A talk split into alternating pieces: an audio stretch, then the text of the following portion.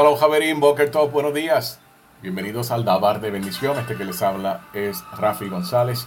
Estamos en un resumen de las Aliyot 4 y 5 de la Parashat Shemini octavo. La cuarta aliyah la encontramos en Vaikra Levíticos capítulo 10, verso 12 al verso 16. Y la quinta aliyah, el verso 17 al verso 20. Y voy a estar primeramente leyendo de la cuarta aliyah el verso 12 y 13. Dijo Moshe a Aarón y a Eleazar e Itamar, sus hijos, que quedaron con vida, tomen la ofrenda farinácea que queda de las ofrendas ígneas de Hashem y cómanla sin leudar cerca del altar, porque santísima es. Deben comerla en el lugar santo, pues tu porción y la porción de tus hijos de la ofrenda ígnea Hashem es, porque así se me ha ordenado. El verso 17, entrando ya en la línea número 5, dice, ¿por qué no comieron la ofrenda por pecado en un lugar santo? Pues santísima es, porque ésta se les ha dado para que cargar con el pecado de la congregación y para expiar por ellos ante Hashem. Mas he aquí que no fue traída su sangre al interior del santuario y debieron haberla consumido en lugar santo, como yo les había ordenado. Y dijo Aarón a Moshe, ¿fueron ellos quienes hoy ofrendaron su ofrenda por pecado y su ofrenda de elevación ante Hashem?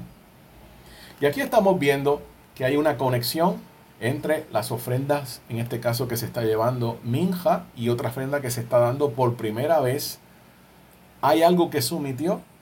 Estamos viendo cómo Moshe le está cuestionando a los dos hijos de Aarón. Algunos comentaristas hablan de que realmente esta reprensión fue directamente en contra de Aarón, su hermano, pero Moshe se la hizo a sus hijos. Lo interesante del caso, vamos a analizarlo, la importancia de comer esta ofrenda de purificación.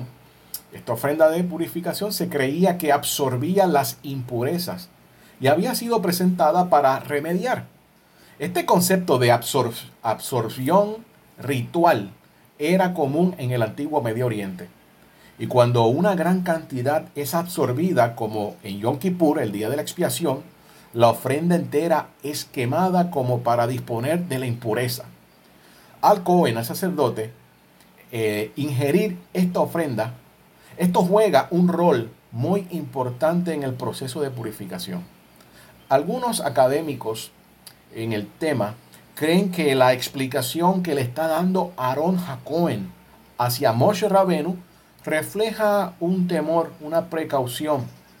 La presencia de los cuerpos de Nadab y Abihu, que habían muerto ese mismo día, más temprano, esto había incrementado un temor al grado de una gran impureza, o sea, que se estaba absorbiendo y obviamente esta ofrenda de purificación podía ser letal a los Kohanim, a los sacerdotes, a los dos hijos de Aarón que le quedaban.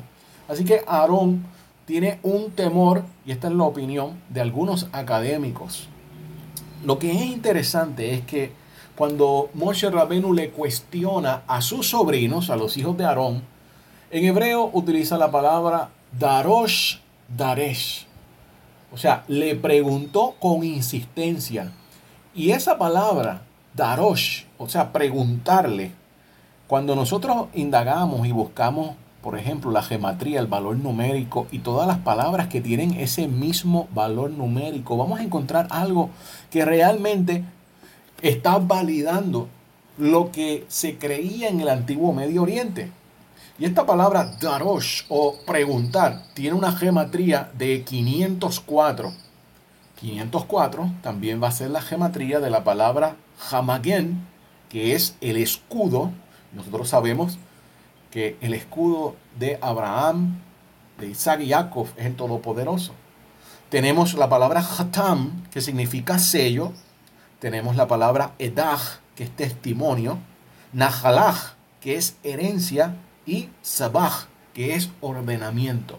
Así que basado en ese valor numérico que encontramos en esa palabra Darosh, que le preguntó con insistencia, realmente aquí estamos viendo de que estas ofrendas eh, que era para absorber el pecado y que esta parte donde los hijos de Aarón, que tenían ese estatus de santidad con las vestimentas santas, tenían que consumirlas en ese perímetro santo.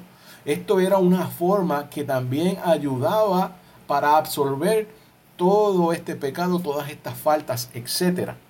Y es interesante, ahora mismo todo está contaminado, no hay un Mishkan, no hay un templo, pero ¿quién está absorbiendo toda esta impureza que se está dando en el mundo? ¿Quién está absorbiendo eso?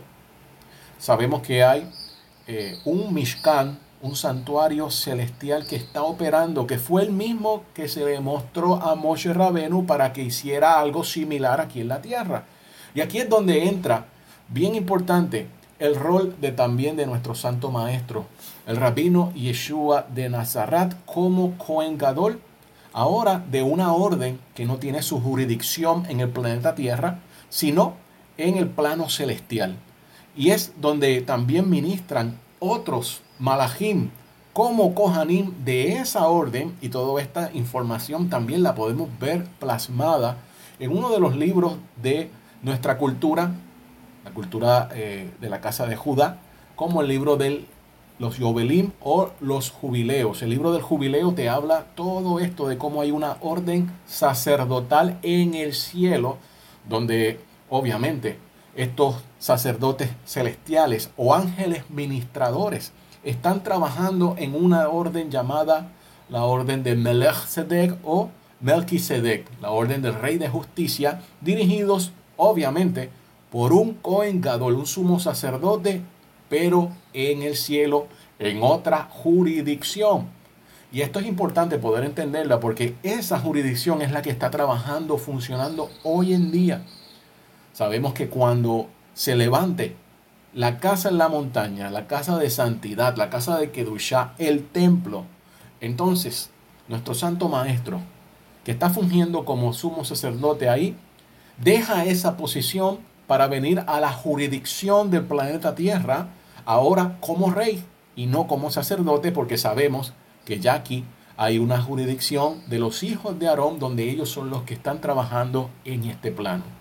A venirme esperando que toda esta información que estamos compartiendo les sea útil y también provoque que ustedes comiencen a indagar cada día más y más de los misterios del Todopoderoso, la Torá, el Tanaj, la vida de nuestro Santo Maestro Yeshua, su misión aquí en la tierra, su misión en estos momentos en el plano celestial y la nueva misión que tendrá como el rey de Israel, Mashiach ben David, cuando retorne. Shalom, Javerim.